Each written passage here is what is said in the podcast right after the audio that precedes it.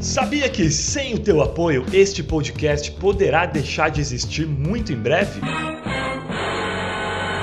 Pensando nisso, criamos a comunidade paternidade.doc, em que você, ouvinte, homem ou mulher, poderá se tornar membro especial para, além de contribuir com a sobrevivência do programa, ter acesso a regalias exclusivas que nenhum outro ouvinte tem.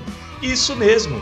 São diversos planos com valores a partir de R$ reais mensais, com recompensas que incluem participar como ouvinte da gravação de um programa para conhecer os bastidores, participar de sorteio mensal com prêmios sobre a temática relacionamento pais e filhos, receber os episódios inéditos antes de todo mundo, fazer perguntas por áudio aos convidados, ter acesso a uma comunidade secreta só nossa lá no Facebook, participar do nosso grupo de WhatsApp, onde interagimos sobre curiosidades, pautas e bastidores da produção de cada episódio, ter o nome citado ao término de cada programa e levar para casa uma máscara de pano com a marca do podcast. Não é demais? Então, se você acredita no propósito e seriedade do trabalho feito por mim, Fernando Giffer, aqui no paternidade.doc, não seja um ouvinte comum. Seja membro da nossa comunidade e fortaleça esse trabalho que, como você já sabe, é executado com muito profissionalismo e com a preocupação em agregar positivamente não só aos homens que já exercem suas paternidades de forma ativa, mas também inspirar e despertar reflexões naqueles mais dispersos e relapsos que, porventura, por qualquer motivo que seja, ainda não compreenderam a relevância de seu indispensável e insubstituível papel enquanto ser formador de caráter e educador social. Acesse agora mesmo apoia.se barra podcast paternidade, apoia.se barra podcast paternidade para saber tudo sobre as recompensas e escolher o plano que você achar mais justo. Lembrando que pode ser cancelado a qualquer momento sem burocracia. apoia.se barra podcast paternidade. Seja membro e bora trocar ainda mais figurinhas acerca do maior amor do mundo.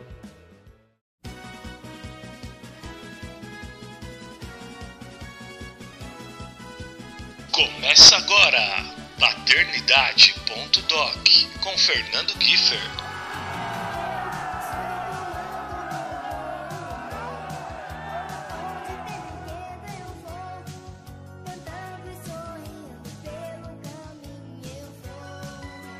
Puxa a cadeira, aumenta o som e seja mais do que bem-vindo, porque está no ar o programa que se dedica exclusivamente à conscientização em torno da paternidade ativa e, claro, em celebração ao relacionamento pais e filhos. Eu sou o Giffer, papai babão assumido da minha pequena Laís de seis aninhos e meio. Tem uma história muito louca, porque, ao contrário de muitos de vocês, eu vivenciei e vivencio o que chamo de, entre aspas, lado B da paternidade, porque minha filha nasceu prematura extrema de 29 semanas, passou 80 dias na UTI e devido tantas intercorrências no hospital, as sequelas aí lhe tornaram uma criança com paralisia cerebral e epilepsia. O que, claro, não faz dela, em hipótese alguma, uma menina menos amada, muito ao contrário disso. Mas essa minha história a gente vai contando ao longo das várias edições do paternidade.doc que ainda virão pela frente, fechado? Gente, então é o seguinte, semanalmente estarei por aqui na sua plataforma de podcast preferida, ao lado de grandes convidados, trocando bastante ideia e compartilhando experiências muito valiosas acerca dos mais variados temas que permeiam aquilo que conhecemos por maior amor do mundo.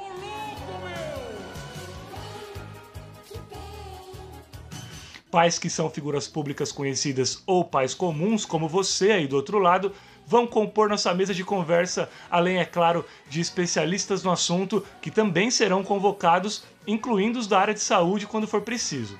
Como esse é nosso primeiro programa, resolvemos então começar pelo começo. Vamos abordar um pouco sobre como a paternidade se apresenta na vida de uma pessoa muitas vezes sem pedir licença, outras vezes planejada. Falaremos sobre o sonho em ser pai, a descoberta, gestação, senso de responsabilidade, amadurecimento, transição de valores, quebras de paradigmas, enfim, tudo que essa transformação que só um momento como esse pode proporcionar à vida de qualquer pessoa. E lógico que não estou sozinho nessa empreitada.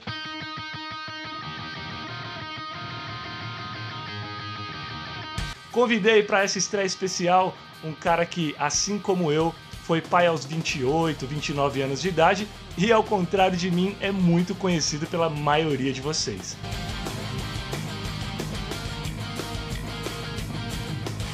Batera do NX0 por 16 anos, com quem lançou 7 álbuns, ele está ensaiando para botar na praça seu novo projeto chamado Vex e atualmente toca com a Peach, que deve inclusive retomar a turnê assim que essa quarentena maluca chegar ao fim. Aliás, ele é casado com a Peach, com quem tem uma filha linda. Então, senhoras e senhores, o paizão da Madalena, Daniel, Daniel Wexler. Wexler.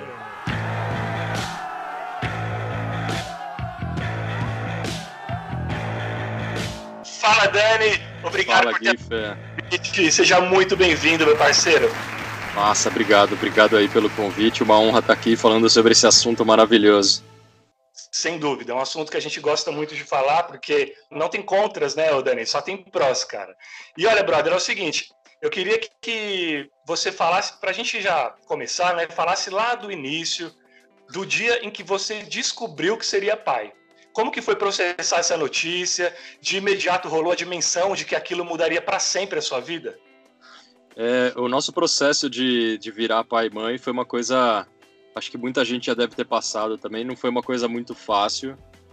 É, então a gente, a gente queria isso bastante, a gente batalhou para isso. É, a gente teve alguns percalços aí no meio do caminho, tivemos algumas perdas, algumas várias perdas, assim é, algumas delas significativas até. E então, quando a gente descobriu, quando estava grávidos da Madá, é, rolou uma empolgação absurda, assim, porque já foi tudo super programado, sabe? Tipo, desde o aplicativo, tipo, sei lá, hoje é o dia fértil, então vamos lá, sabe isso? Tudo certo. programado nesse ponto, assim. Então, tipo, é, e como a gente já tinha passado por alguns traumas, é, todo dia, desde o primeiro dia que a gente ficou sabendo que estava grávidos, é, todo dia foi uma conquista, sabe? É, terminar cada dia ali sabendo que ela estava ainda estava ali, estava com saúde, pra gente cada dia, cada 24 horas era uma conquista. Então foi ao mesmo tempo tudo muito tenso, mas foi tudo muito emocionante assim, sabe? E quando você fala de perdas que de repente vocês tiveram, essas perdas já estavam relacionadas aí à questão da gestação, da maternidade, paternidade? Sim, Sim, a Pete estava grávida já, é, a gente perdeu algumas vezes. E algumas vezes no começo ali foi tranquilo, outras vezes já estava mais avançada a gravidez, então foi um pouco mais traumático. E só quem passou por isso sabe que é um, que é um trauma pesado na vida, assim, né?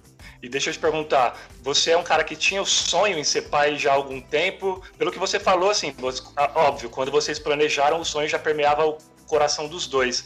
Mas era aquela coisa de Antigamente você vê brother com, os brothers aí com os filhos e fala, puta, um dia vai ser eu e tal. Ou ele que. Ou um sonho que brotou do nada, assim. Na verdade, é, isso é um dilema na minha vida. Não um dilema, assim, né? Mas é uma característica que eu tenho na minha vida até hoje que a maioria dos meus amigos da minha idade não tem filhos. É... Porque, sei lá, eu sinto que as coisas estão mudando um pouco, as pessoas estão tendo filho mais velho, e eu, desde moleque, eu sempre quis ter filho. Tipo, meu pai é, me teve. Eu, ele tinha 24 anos, minha mãe tinha, tinha um pouquinho mais, 26. Eles tiveram um filho muito cedo e eu sempre tive essa referência é, de ter filho cedo e isso acabou ficando na minha cabeça. Então, desde moleque, eu sempre quis ter, passar por isso, assim, sabe? E você e o que você falou, cara, eu acho que é uma observação até de todos, assim. A gente percebe que muitas é, as pessoas têm optado em ter filho um pouco mais tarde, tanto o homem quanto a mulher.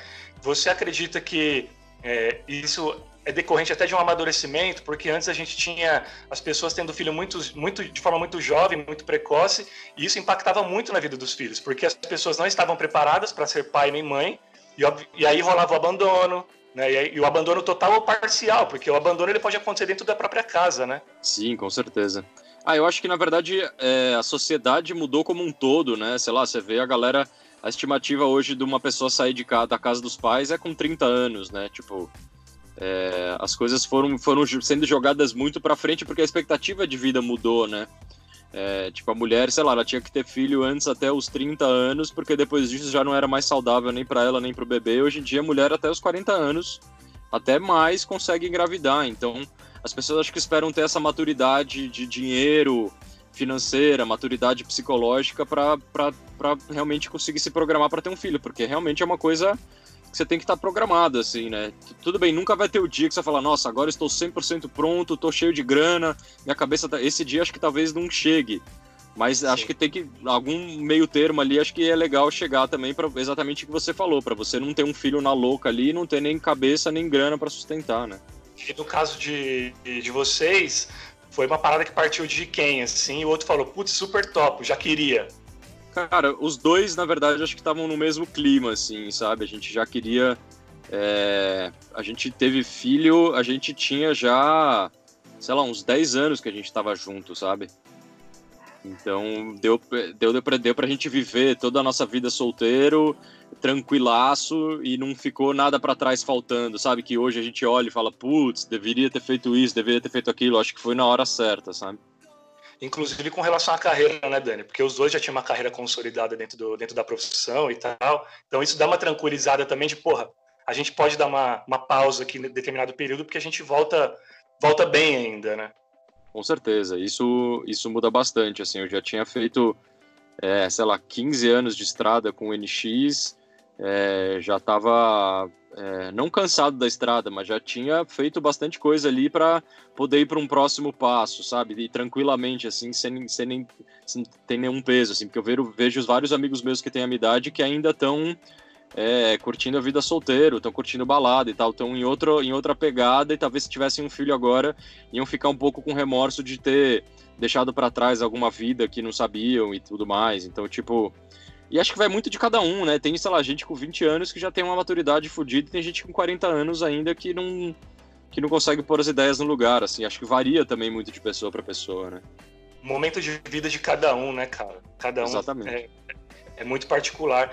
E, e deixa eu te perguntar uma coisa. Você, obviamente, teve uma, uma filha planejada com a sua esposa, né, com uma carreira já consolidada. Se o Dani tivesse sido pai em 2005, por exemplo, como seria esse pai é, é, comparado ao, ao Dani de 2020, por exemplo?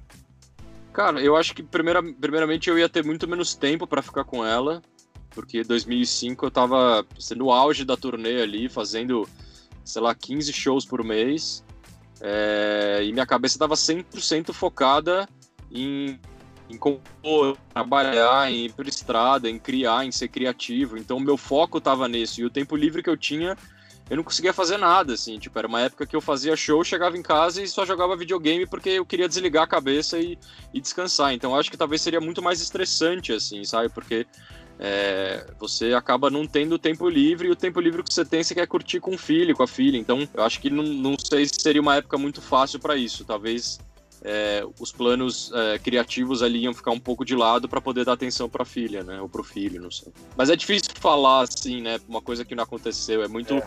muita suposição, né? E você comentou que, porra, de repente a, a galera do seu, do seu círculo é, da sua idade, da sua geração, não estão tendo filhos mais velhos, mas as suas referências, até baseado no seu pai, era aquela coisa da paternidade mais jovem. E eu queria que você falasse exatamente, ô Dani, sobre as suas referências paternas que você teve, cara. Como que o seu pai foi para você? Você teve algumas outras pessoas que de repente fizeram, tiveram também esse papel na sua vida? Geralmente avô, tio, às vezes tem esse papel. Como foram as suas referências? Uh, puta, minha referência paterna é uma parada maravilhosa que eu só tenho a agradecer. Até hoje, para mim, ele é uma pessoa fenomenal, que a gente troca ideias sobre tudo. E aí, acho que o fato dele ter sido jovem quando ele me teve, a gente conseguia é, fazer muitas coisas juntos. Então, todo fim de semana a gente estava em algum lugar diferente. Não digo, tipo, mega viagens, mas, tipo, a gente pegava o carro e ia para qualquer cidade do interior, para qualquer canto, porque queríamos estar juntos e curtir a vida e eles tinham essa energia para isso. Então, é, a, minha, a, minha, figura paterna, assim, eu tenho é, na minha cabeça, para mim, acho que foi tudo que eu podia imaginar e tudo que eu podia querer, assim, sabe? Hoje o, hoje o pai que você é para Madalena, de repente, é, o seu o, o avô da Madalena, ele pode ter olha, eu quero ser para minha filha o que você foi para mim. Com certeza, porque eu aprendi aprendi tudo ali com ele, né? E uma coisa que é, é muito foda, assim, que eu tava conversando até com a Pete esses dias, que tipo, não é que você precisa ter um filho para você se para você chegar no final da vida completo, mas é uma parte muito importante na sua vida para você preencher uma lacuna e você virar o, a perspectiva, porque todo mundo que está vivo na face da Terra hoje em dia é filho de alguém. Não importa se é adotado, se é filho de dois homens, de duas mulheres, você veio de alguém. Então, é, você foi cuidado, você foi amado, você só está vivo porque alguém cuidou de você. E aí, para você virar essa perspectiva e realmente conseguir olhar para isso de uma forma completa, eu acho que você precisa virar pai, porque todo mundo, lógico, ama pai e mãe, mas você tem uma outra visão dos seus pais quando você vira pai, né? Ninguém, você não pode você ler um livro que vai te explicar isso ou ver um filme que vai te explicar isso. Você só vai sentir isso quando realmente você ficar sem dormir, ficar ali cuidando o dia inteiro e a noite inteira. E aí você vai olhar para teus pais e fazer, caralho, eu já amava eles. Agora então, né? A, a perspectiva, a, a perspectiva muda de um jeito que é, um, é absurdo, assim, né?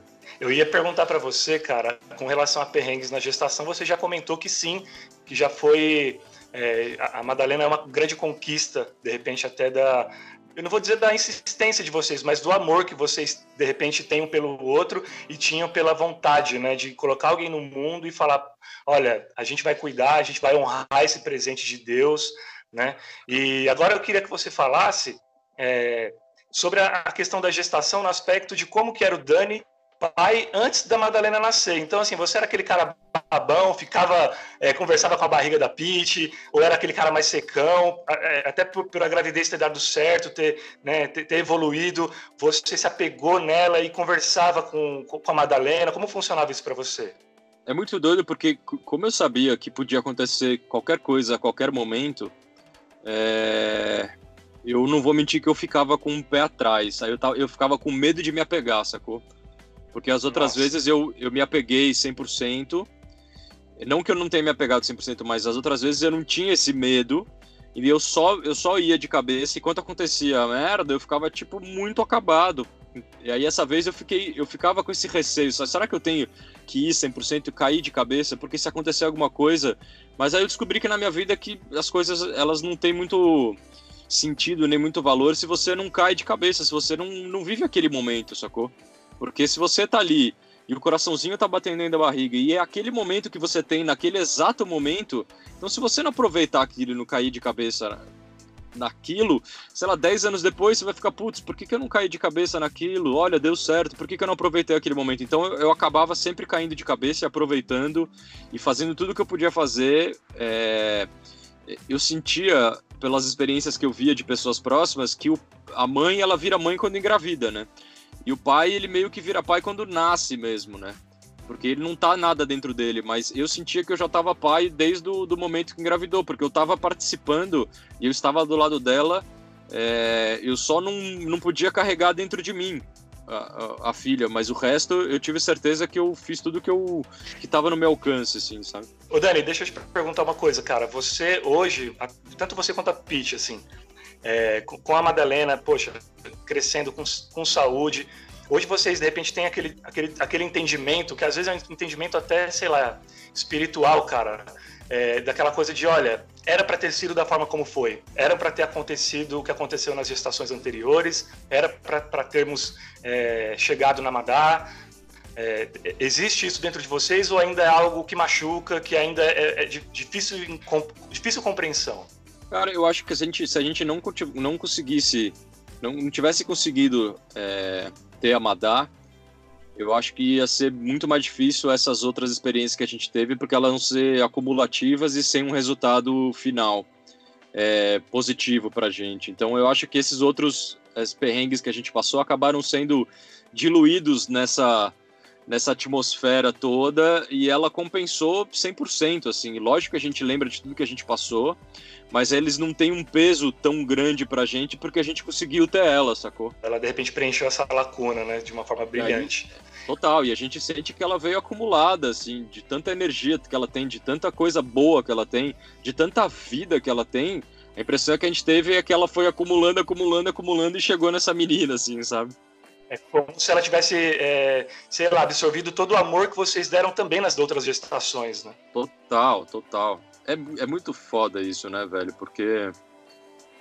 É.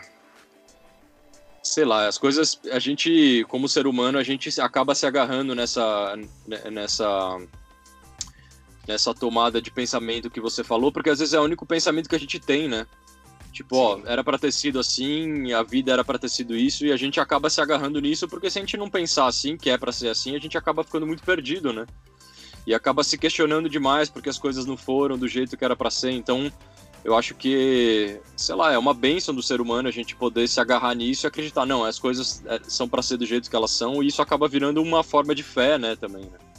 E você falou uma coisa, cara, que representa muito, é, eu acredito que representa muito a paternidade e a maternidade, que você comentou. Poxa, quando a Pete estava grávida da Madalena, é, eu, eu ficava né, com, com os pés no chão, mas ao mesmo tempo eu não queria perder, perder né, nenhum momento, a gente não sabia o que ia acontecer, a gente quer aproveitar cada instante, porque o coraçãozinho tá batendo e tudo mais.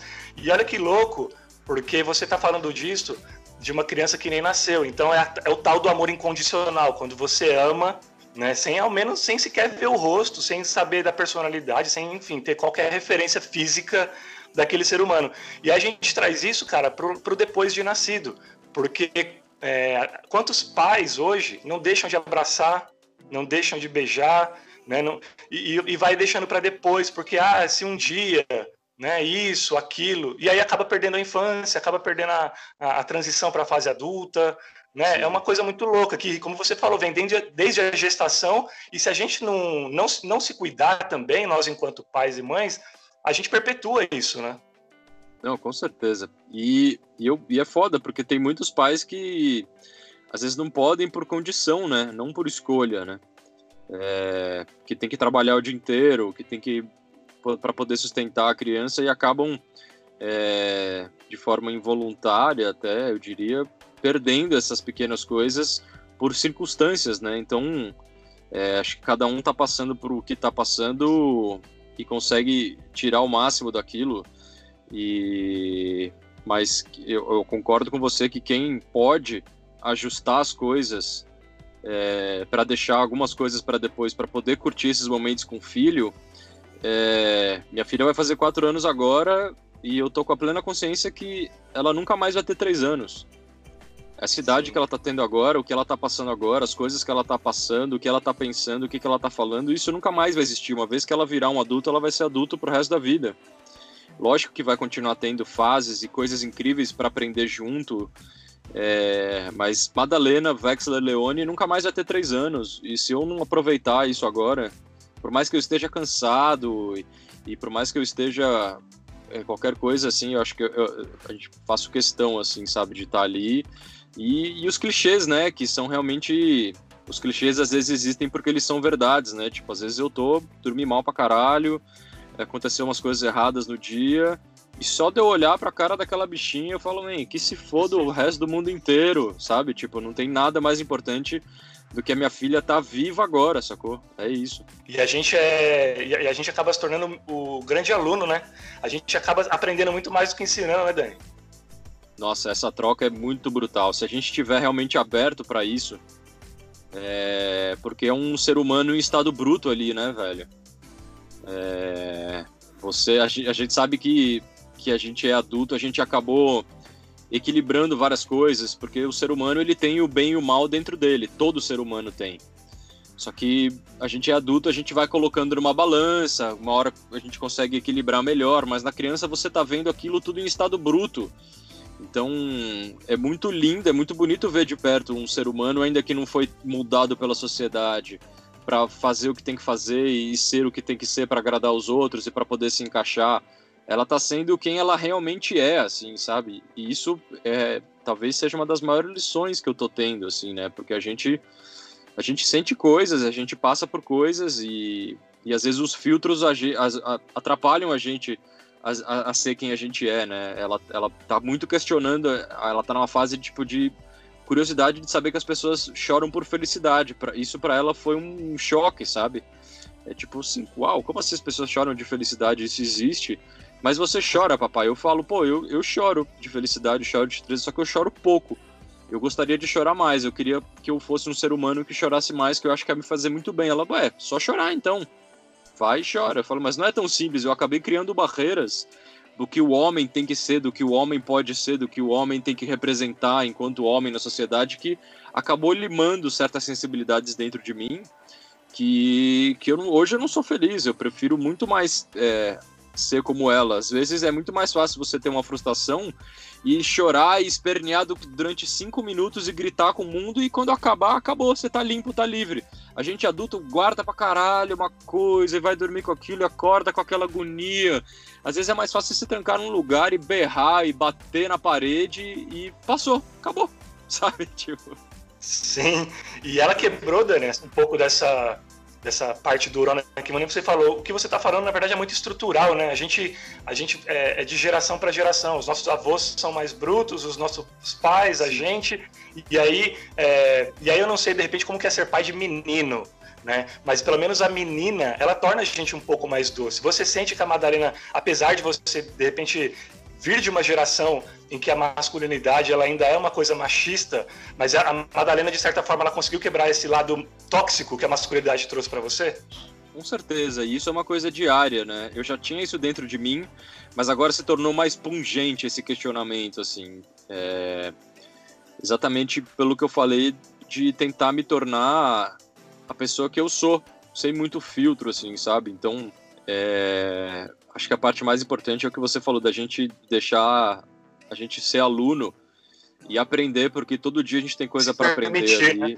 Se permitir, exatamente. A gente é criado com muitas barreiras. O homem, é... lógico que para a mulher, o mundo sempre foi mais difícil e a gente está virando uma chave agora que a gente está percebendo que as mulheres são brutais, são fodas e elas vão dominar o mundo e o mundo só vai ser melhor se as mulheres estiverem no poder, eu acho. Só que é, a gente consegue perceber que também a gente também tem o masculino e o feminino dentro de todo mundo, sabe?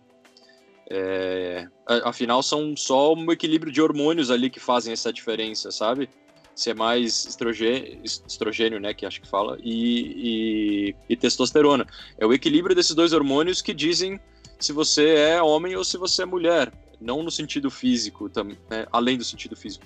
Então, é se permitir ter esses dois lados e, e, eu acho que o meu lado feminino, ele tá acho que ele tá mais aflorando assim, e eu tô permitindo ele ser mais aflorado agora porque tô convivendo ali com, com uma mulher, com uma menina é, que me ensina muita coisa e eu e eu tô permitindo muito. Ô Dani, aí é o seguinte, cara, no dia em que a Madá nasceu, vamos fazer uma vamos fazer um filme aí na sua cabeça no dia que ela nasceu, vocês eram dois, saíram de casa e voltaram para casa com uma criança no colo. A partir daquele dia, cara, vocês já eram três. E aí, né? Primeira experiência dos dois, rolou um pânico tipo, porra, tem uma criança aqui, velho. Ela depende agora da gente para tudo. Como que foi esse voltar para casa, além da sensação, claro, de alívio, de ter conseguido, né? Sim. Foi muito doido porque o dia que a gente saiu da maternidade era, foi dia dos pais. Então, Porra. isso foi uma viagem. Pô, que maior presente da vida, né, velho? Nenhum é... dos pais que vier na frente vai ser igual a esse que você vivenciou, com certeza. Não, não, nem fudei, né? E aí, é... cara, eu não lembro da gente ter tido esse, esse... Lógico que, que você fica meio um pouquinho assustado ali, mas acho que a gente tava é, tão pesquisando sobre, tão afim, tão... A gente tava dentro, tão dentro desse mood que a hora que ela chegou, meio que parece que completou, na verdade. Em, em vez de ter é, assustado, tipo, nossa, tem uma coisa a mais aqui, parece que completou é, tudo que a gente estava querendo nos últimos tempos. Não que a gente fosse incompleto é, como casal, né? Porque tem casais que acabam é, tendo filhos para completar alguma coisa que faltam, assim. Isso eu acho uma coisa que não, não, não pode dar muito certo. Mas a gente já tava tão naquele mood, tão naquela frequência que, tipo, a hora que ela chegou em casa a gente fez, nossa, era isso. Sabe? Tipo, fechou ali uma parada muito forte e. E, cara, eu tenho a impressão de ter sido muito, tudo muito natural, assim, sabe? Não foi uma coisa muito. Não teve grandes choques, assim, sabe? E até pelo tamanho do que isso representava para vocês, Dani, teve algum momento, cara, já com a Amadá em casa, que você e a Pete de repente sentaram, se olharam e se abraçaram, tipo, sabe aquela coisa sem dizer nada, só pelo fato de, cara, olha, agora, sabe, como nem você falou, a gente está completo, o ciclo fechou, qualquer lacuna que pudesse existir, ela foi, de repente, a ferida foi cicatrizada. Teve esse momento de vocês dois, assim, enquanto casal? Ah, teve, com certeza. Tiveram vários momentos desse como casal, porque até quando a gente perdeu, assim, eu lembro da última vez que a gente perdeu um bebê que já estava no estágio avançado de gravidez e e aí eu lembro da, da sensação da gente chegando em casa é, vazio, assim, sabe? Então, e aí a gente tendo que fazer, continuar nossa vida só nós dois. A gente ficou um tempão só nós dois em casa, é, fazia as nossas comidas só os dois, sentava para comer só os dois, e com aquele vazio no peito.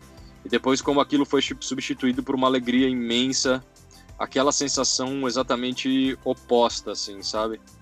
É uma coisa que é até difícil colocar em palavras, assim, né, cara? Essa sensação, assim, a gente busca palavras para significar toda essa sensação, mas é difícil. Acho que não existem palavras suficientes que resumam esses sentimentos que tem, né, quando você chega com um filho em casa. É muito brutal, né? É muito grande, né?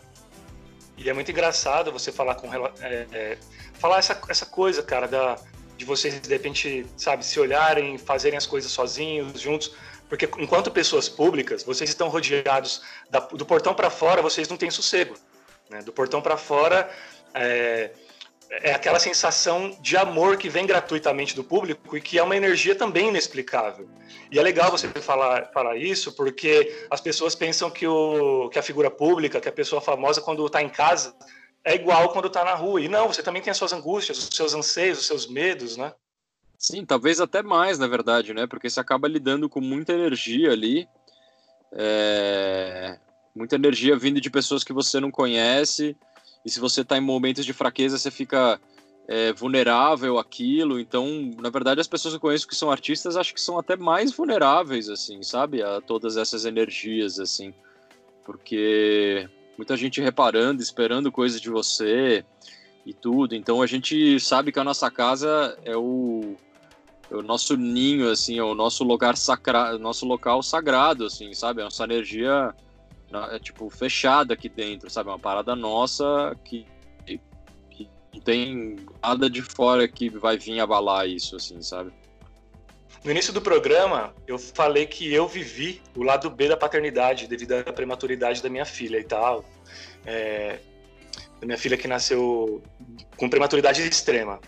Eu queria saber de você o seguinte: você imaginava que a, a paternidade, enfim, ter um filho, ter uma filha, fosse uma parada mais conto de fadas também, assim como de repente eu imaginei, porque eu não tinha referência nenhuma, a gente sempre imagina que vai ser aquele lado A, aquele conto de fadas, e acabou sendo mais embaçado do que você pensava, ou a paternidade, é, essa questão do cuidador tem sido exatamente como você imaginava, cara? Uh, Cara, a maioria das pessoas, elas ficam presas no, nos clichês, né? Quando você vai casar, fala, ah, ainda dá tempo de sair fora. Quando você vai ter um filho, ah, vai dormir que ainda dá tempo. As pessoas ficam nesses clichês que para mim são um pé no saco, assim, sabe? Bem, se você não quer casar, não case. Se você não quer ter filho, não tenha.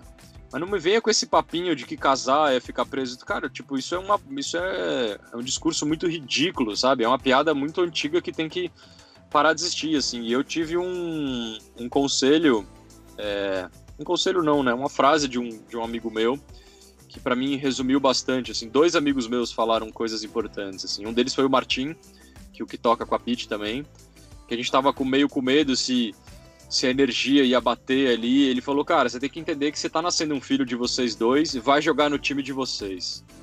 Sabe? Sem dúvida, é... perfeito vai jogar no time de vocês porque vai entrar, na, vai nascer já nesse clima, nessa frequência.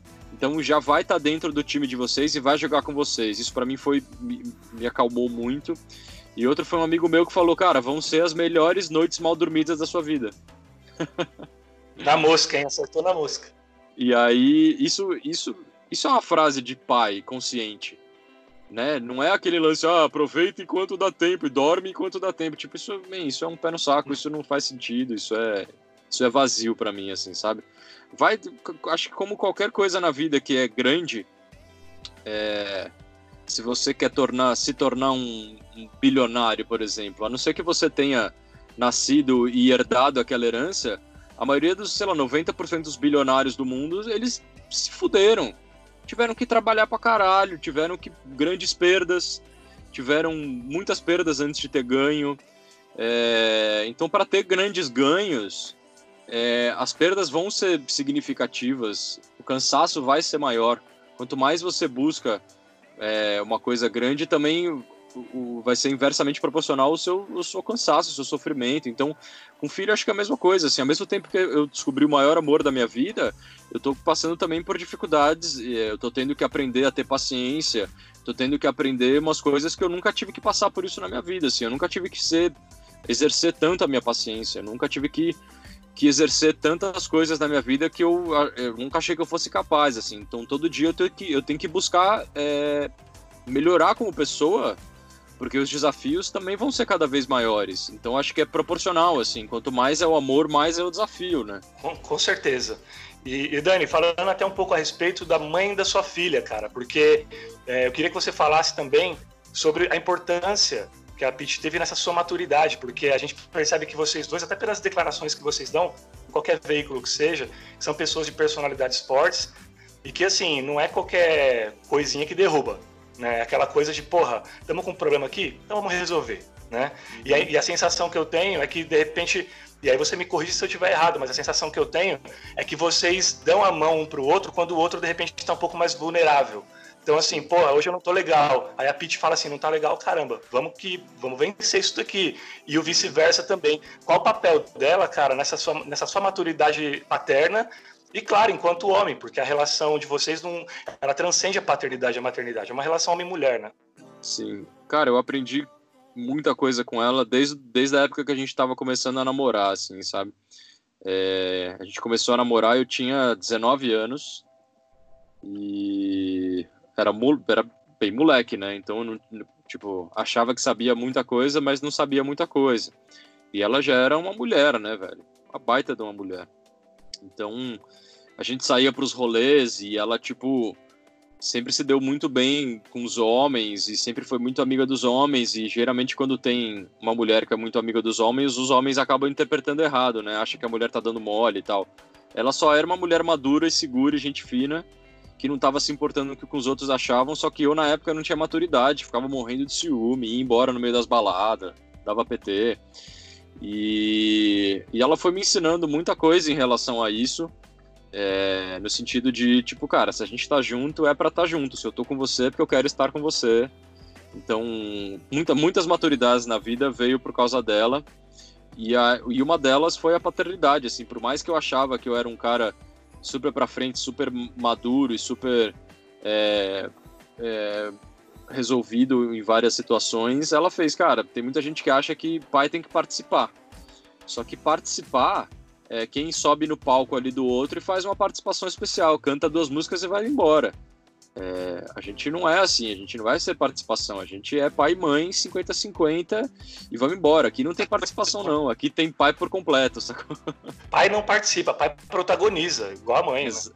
Exatamente, e isso acontece até hoje. Várias entrevistas que a gente dá, fala, pô, vê que o, o Daniel é um pai que participa, as pessoas ainda acham que, tipo, que só porque eu troquei a fralda, uhul, mereço grandes méritos, né?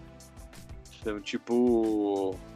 É, tudo bem, a gente evoluiu, eu vejo é, da geração do meu pai, os amigos dele, eram é aquele, aquele clássico: o, o homem trabalha o dia inteiro e a mulher é a dona de casa que cuida da casa e dos filhos, que é na verdade um dos maiores trabalhos que existem na face da Terra. Além de ser o trabalho mais importante, é um dos trabalhos mais pesados que existem, né?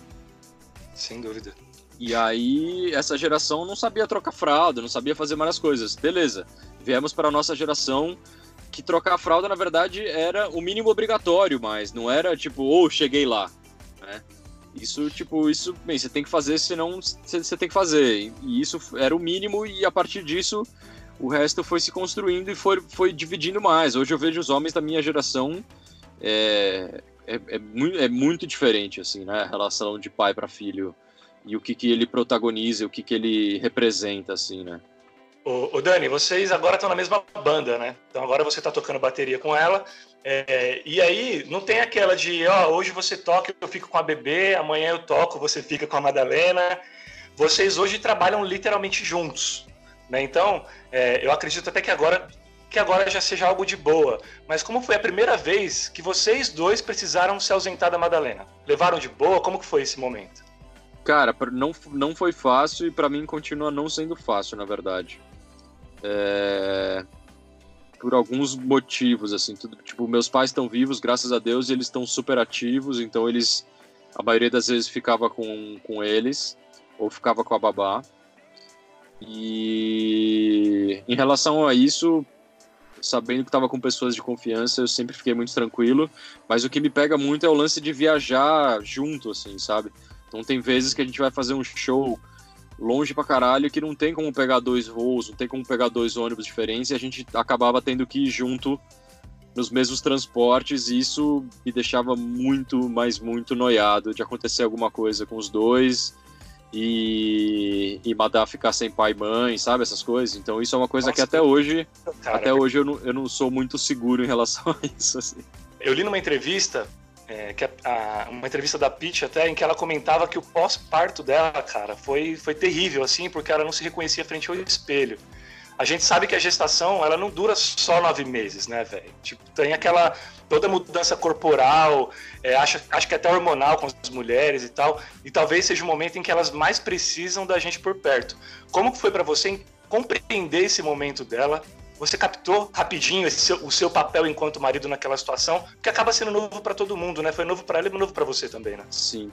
É, como a gente teve essa gravidez de, de risco da Madá, ela teve que ficar de repouso a partir dos quatro meses. É, então, a partir dali, a gente já sabia que, que não ia ser uma gestação nem um puerpério comum. Assim, a gente já sabia que a gente ia ter que lidar com desafios é, maiores do que a gente estava lendo ali nos livros clássicos de gravidez. Então, nossa cabeça já foi sendo preparada para isso. E, e, graças a Deus a gente conseguiu se permitir depois que a Madá nasceu. E antes também a gente ficou sem trabalhar um tempão. Então, a partir do momento que ela, que ela entrou em, em repouso, é, até ela ter o filho, eu fiz, sei lá, uma, dois, três shows. E depois disso eu não fiz mais coisa e ela também não. Então a gente conseguiu se resguardar e ficar junto no nosso casulo, se ajudando. E a gente, é, sei lá, alguns meses antes da Madá nascer, a gente já foi procurar uma pediatra. E aí foi muito legal que essa pediatra, ela não era uma pediatra clássica ali, alopática, é, ela estava muito mais ligado em outro tipo de pediatria e ela, é, a visão dela foi, primeiro vamos cuidar da, da mãe, dos hormônios da mãe, da cabeça da mãe, para depois a gente olhar para bebê. Então acho que isso foi um, um salto importantíssimo, assim, é, porque é, ela, ela teve que tomar hormônio, umas coisas para poder segurar o bebê. E aquilo, quando você tem o um filho, você tem uma queda hormonal tão grande que é muito perigoso para a mulher você ter uma depressão, você ter coisas é, que são comuns acontecer numa gravidez normal. É, enquanto você tem uma gravidez, então, incomum, aquilo se torna muito. Então, o corpo demorou mais para voltar, a cabeça demorou mais para voltar. Mas ainda bem que a gente estava amparado ali por é, familiares e por é, pessoas profissionais em volta que conseguiram olhar para isso de uma forma humana é muito importante, assim, porque além da parte física, é, a parte humana, a psicológica, talvez seja mais importante, né? Falando agora um pouco sobre criação, a gente está imerso né, numa sociedade que 24 por 48 horas quer botar o dedo no nosso nariz para dizer o que a gente tem ou não o que fazer e como fazer.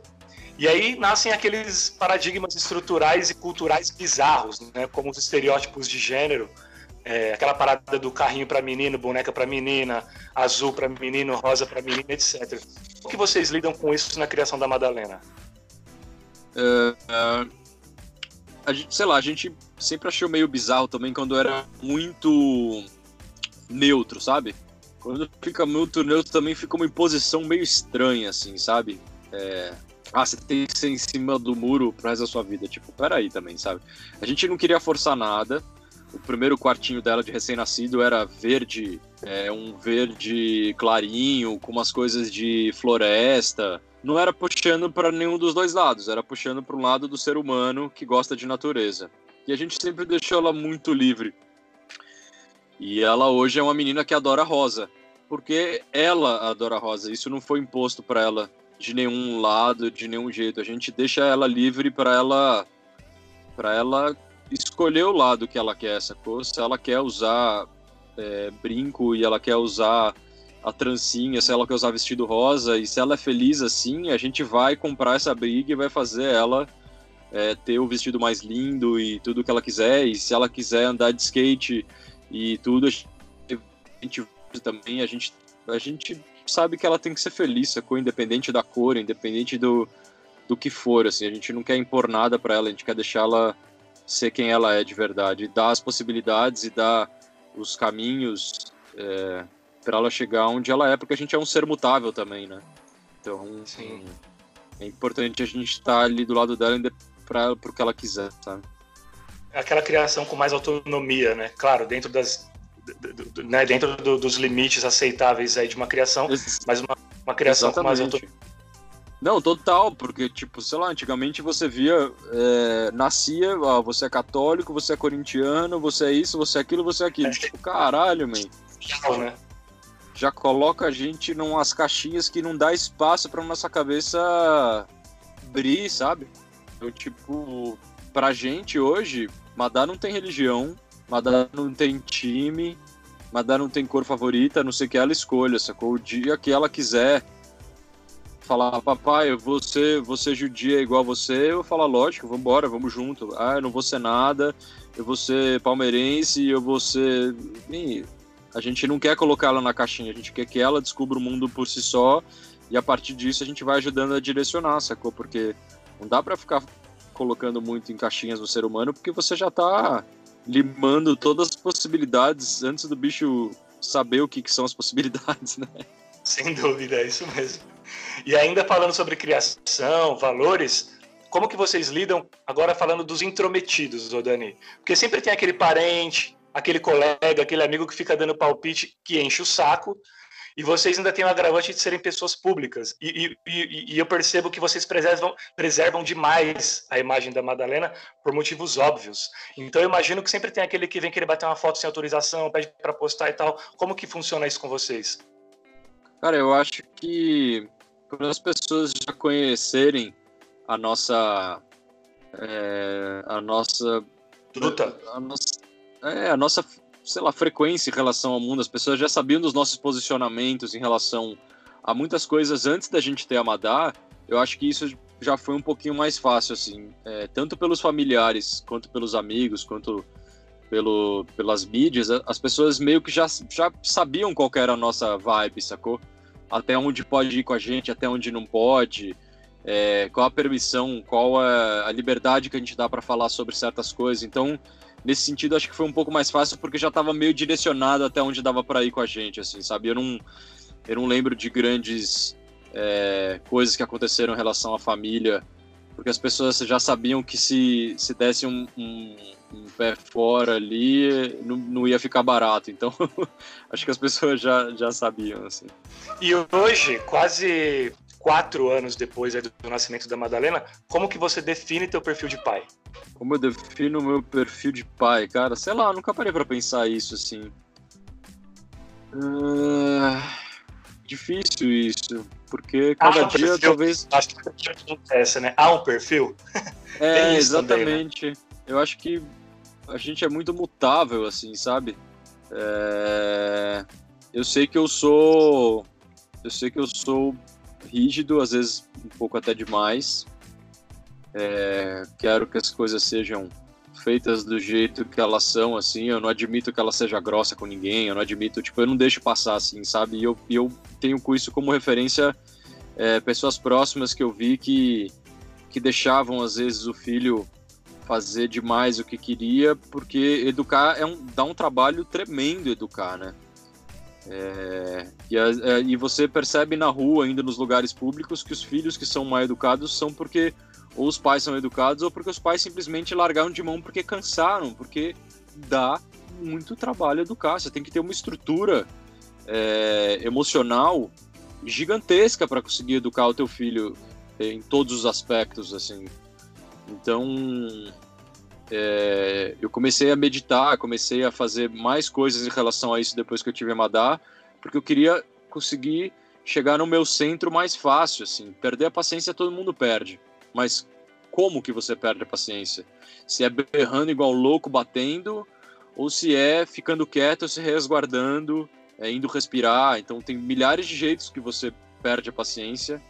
É, então eu acho que é uma coisa que eu, que eu tenho trabalhado muito é como conseguir educar minha filha de um jeito é, justo, de um jeito honesto, de um jeito paciente e que isso não me, não me canse, né? Que eu não largue de mão e fale, ah, então vai, vai fazer o que você quiser, vai ficar descalça no frio e foda-se, sabe? Eu não quero chegar nesse ponto. Tudo bem, tem dias que a gente chega, mas eu não quero que isso seja uma constante, sabe? E você comentou de educação, essa coisa de, poxa, educar dá trabalho, educar não é fácil e tal. E essa, e essa é uma arte que ela é comum a qualquer pai e mãe, né? Que independentemente de classe social, de religião, que é essa coisa de, de passar os ensinamentos, de educar, porque dá trabalho mesmo. E a, a Madalena, ela tá, agora ela entrando no, nos quatro anos de idade, é o que a gente chama, de repente, da adolescência da infância. É aquela parte em que a criança está um pouco mais rebelde, começa a dar um pouco mais de trabalho, começa a querer, né? Aquela coisa do que, da querência, querer muito. É, eu queria que você falasse é, se vocês já conseguiram implantar uma rotina para ela, porque é muito difícil, né? Essa é uma, é uma arte que nem, todo, nem todos os pais dominam. Então, assim, a Madalena ela já tem uma rotina de vida, da hora que acorda até a hora que vai dormir. Como funciona isso para vocês? E, é, e, vocês conseguiram fazer isso de forma fácil, caso tenham conseguido? Uh, esse o primeiro lance da adolescência, né? Eu acho que ela tá nessa, nessa primeira adolescência desde os dois anos, assim. é, é uma menina muito cheia de vontade. É, porque, falando um pouco sobre isso, assim, né? A gente cria nosso filho para ele ser um ser independente. A gente cria nosso filho para ele ter autonomia, para ele ter as próprias ideias, para ele querer as coisas.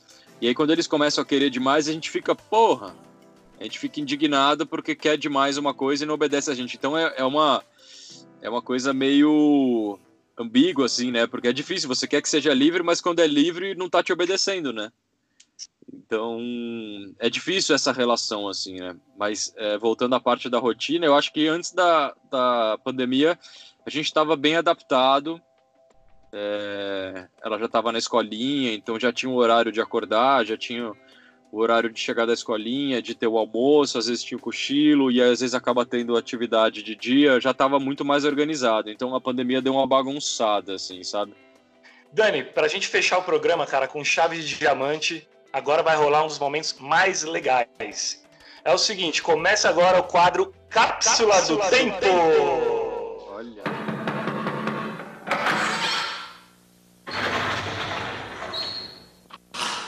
Senta que lá vem a história.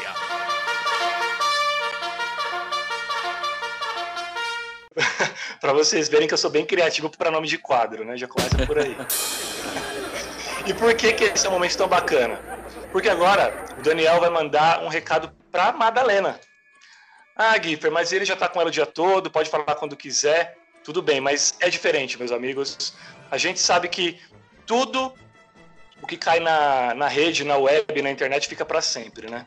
Então, ele vai gravar um recado para ela ouvir quando ele não estiver mais aqui, já que essa mensagem vai ficar na nuvem e aí pode ser que no futuro ela ouça também essa mensagem do pai. Então, Dani, pode ser o que você quiser, né? Sabendo que o dia em que você não estiver mais aqui, a Madá vai continuar desfrutando momentos de alegria, de felicidade e também vivendo momentos aí de insegurança, de medo, enfim. O que você gostaria de dizer para ela? Se ela abrisse hoje, de repente, esse áudio, esse podcast, você não está mais fazendo parte fisicamente da vida dela, mas ela vai ouvir, ela ouviria esse recado. E o recado é teu para ela. Então, valendo, Dani. Ah, que profundo, hein? Uh... Cara, é uma coisa muito foda, porque a ligação que eu vou ter, eu vou falar em primeira pessoa, hein? Vou falar para você, Madalena, que a ligação que eu vou ter com você, você sabe disso, que vai ser indiferente se eu estou vivo ou não estou vivo. A ligação que a gente tem é uma energia muito maior, que já estava escrito que era para acontecer há muito tempo. Você escolheu vir para nossa família e você mudou a nossa vida de um jeito absurdo Você sempre foi muito esperada. E tudo que eu faço hoje em dia é pensando em você e como você é uma menina incrível, como você é uma menina cheia de vida, cheia de vontade. E você representa para mim a vida. Tudo que a vida é está representado em você, nos seus olhos, nas suas palavras.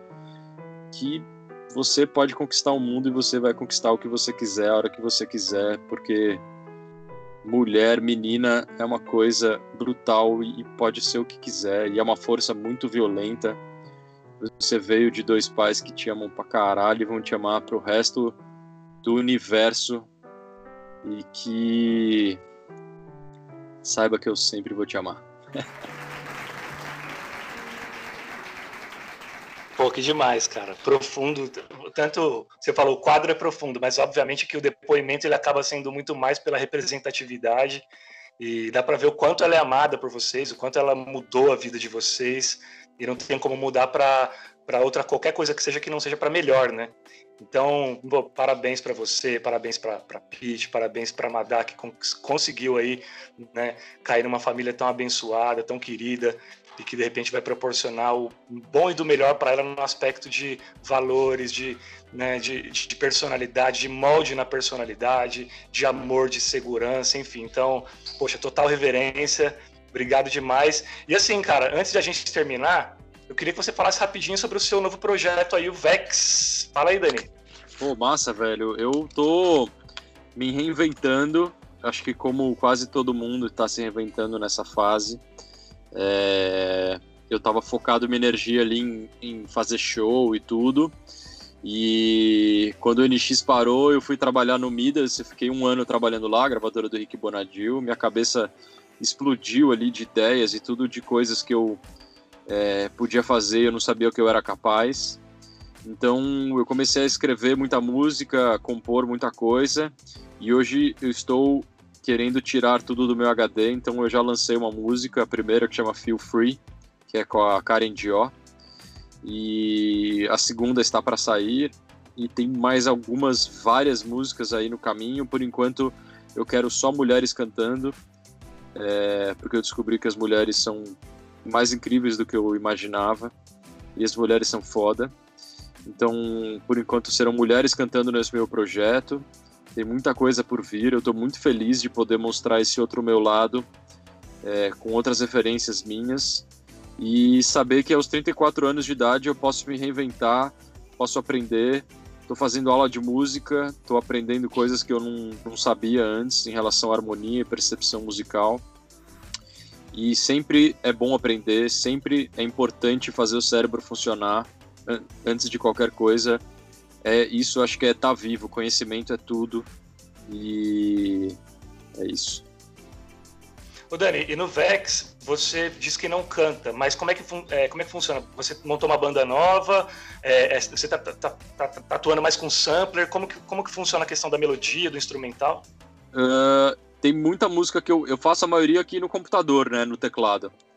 É, faço os beats, faço a melodia, fa, desculpa, faço os beats, faço a harmonia, e aí eu mando para alguma menina que eu acho que é uma mulher que tem a ver aquela vibe, aí ela manda de volta uma melodia, é, no Embromation ali, e aí em cima daquela melodia eu pego um amigo meu para produzir, a gente vai trabalhando a música em cima da melodia, manda de volta para ela, Aí ela começa a partir daquilo escrever uma letra e manda de volta e fica nesse ping-pong de ideias até que a música vai se formando.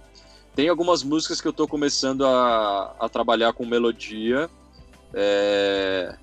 mas como eu fui sempre focado em ser baterista, eu não, eu não sabia nada sobre notas musicais, sobre harmonia, sobre sobre notas mesmo. Era uma coisa que eu não sabia, nunca tinha estudado. Então agora eu estou muito focado em aprender isso.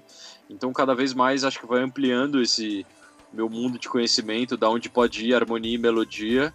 E tem umas que eu canto, mas são para mim por enquanto, porque eu ainda não gosto da minha voz, então pode ser que ainda tenha músicas que eu cantando, mas acho que eu preciso evoluir ainda no quesito cantar com a Pitch vocês voltam só pós-quarentena mesmo? Ou vocês pensam em entrar nessa onda de show no formato driving? Como que parou? Cara, tá rolando umas propostas para fazer. É, a gente até esses dias foi em um show para sentir qual era a vibe. A gente foi ver o Tropiquilas. Para ver se é legal, se vale a pena, pra, pra, vale a pena fazer. É, sim, proposta tem, ideia sempre tem, mas não é uma coisa é, tipo, ah, vai fechar uma turnê pelo Brasil, drive é uma coisa que, que acontece ali uhum. uma vez só. Pontual. Né? É pontual, exatamente. Então, é, a Pitch está super focada em trabalhar, ela está fazendo muita coisa na Twitch, está fazendo saia justa, está fazendo um monte de, de coisas virtuais. É, não acho que volta tão cedo shows normais, porque acho que a aglomeração vai ser a última coisa que vai voltar, então infelizmente a gente fica até meio triste por isso de não ter essa perspectiva assim. É, mas acho que é aproveitar esse tempo livre para criar. Essa semana a gente fez uma música junto aqui que é muito legal que eu acho que até deve sair bem em breve assim. É, então aproveitar que a gente tem estúdio de casa que a gente tem tempo e que a nossa energia flui muito bem junto então é, às vezes eu faço uma música com, com uma mina fica legal, mas às vezes eu faço umas coisas com ela que eu falo, caralho, assim, é, a gente tem uma ligação muito forte, assim, sabe? Legal. Não, show de bola. E deixa eu te falar, apesar de a Madá estar tá só com quatro aninhos, a fábrica aí fechou ou vocês pensam futuramente dar continuidade no projeto? Cara, eu eu sempre fui a favor de Madá ter um irmão. Eu tinha um pouco de preconceito com filho único, sabe? É, ficava tipo, ah, filho único não sabe o que, que é ter irmão, não sabe o que, que é não sei o que lá. Mas aí as coisas vão mudando, as ideias vão mudando. É, hoje a gente conseguiu é, ter uma, um, um, pouco mais de rotina, tipo, eu consegui voltar a criar, ela conseguiu voltar a trabalhar. Então, se a gente tiver outro filho agora, a gente vai deixar isso um pouco de lado para voltar a focar no bebê, então a gente fica super na dúvida. Tem dia que a gente acorda e a gente fala, mano, vamos ter um irmãozinho, a Madá merece, mas aí tem outro dia que a gente fica super na dúvida, então a gente tá. Então não, não tem nada definido por enquanto. Assim. Dani, muito obrigado, cara, de coração por ter vindo. Feliz Dia dos Pais para você. Um beijão grande para Pete, também para Madá, que inclusive faz agora quatro aninhos, dia 11 de agosto. Seguimos Nossa, junto, meu parceiro. Obrigadão, viu? Pô, eu não consegui ouvir a tua história direito, depois eu quero saber de tudo da sua experiência também que você passou, que não deve ter sido nada fácil. É, só espero que você tenha muita força, muita garra, porque o amor supera tudo. E muita luz aí pra família também, cara. Valeu, cara. Espero que você tenha gostado como eu gostei. E você, aí no outro lado do fone, que esteve conosco até o final, meu muito obrigado. Na semana que vem a gente volta, então eu peço para você já dar aquela força, indicando o podcast para os seus amigos e também, é, se possível, seguir aí nas redes sociais, arroba Fernando Giffer, porque tem muito mais textos, muito mais vídeos, entre outras fofurices aí relacionadas a esse universo tão mágico que é ter um filho para chamar de seu. E antes que eu me esqueça, Vem aí o livro, paternidade.doc. É isso aí, gente. Já fechei com a editora Lumen Juris e após a quarentena a gente vai fazer um lançamento dessa obra que, olha, tá muito, mas muito bonita mesmo, rapaziada. Eu tô bem orgulhoso e vai ser praticamente aí é, item obrigatório para qualquer paizão, para qualquer cara que vier a ser paizão e também para as mães, claro, por que não? Tá bom? Então, muito obrigado a todos e até a próxima. Fui! Valeu!